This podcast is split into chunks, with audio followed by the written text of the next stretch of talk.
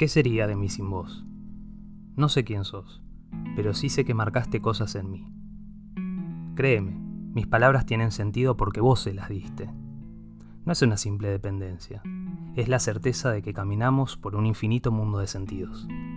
Estaba tan empalagosamente completo antes de que llegues, y aún así supe acoplar la parte tuya que dejaste cuando arrancaste y te llevaste una de las mías.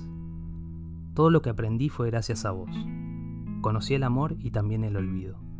Me sumergí en las profundidades de los gestos y en las morisquetas de las caras que expresan sin decir, que dicen sin hablar, que hablan sin oír. Aprendí a caminar sobre mis propias caídas, a dejarme llorar y a curarme cuando algo me sangra. Conocí la belleza del arte dadaísta con toques rococó y la pomposa costumbre de elegir un perfume con el que huela bien. Entendí la importancia de usar camisas en las entrevistas laborales y de barrer todos los días, o al menos eso intento. También comprendí que las luces rojas de los semáforos prohíben el paso y las amarillas informan precaución.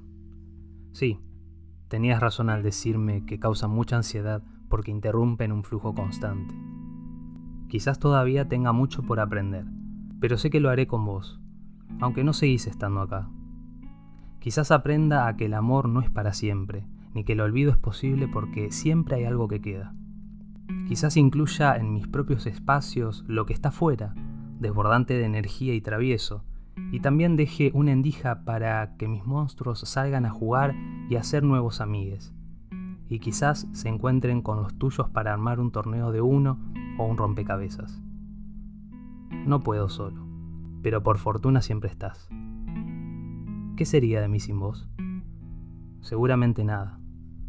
Todo lo que soy es gracias a vos, a tus presencias y sobre todo a tus ausencias.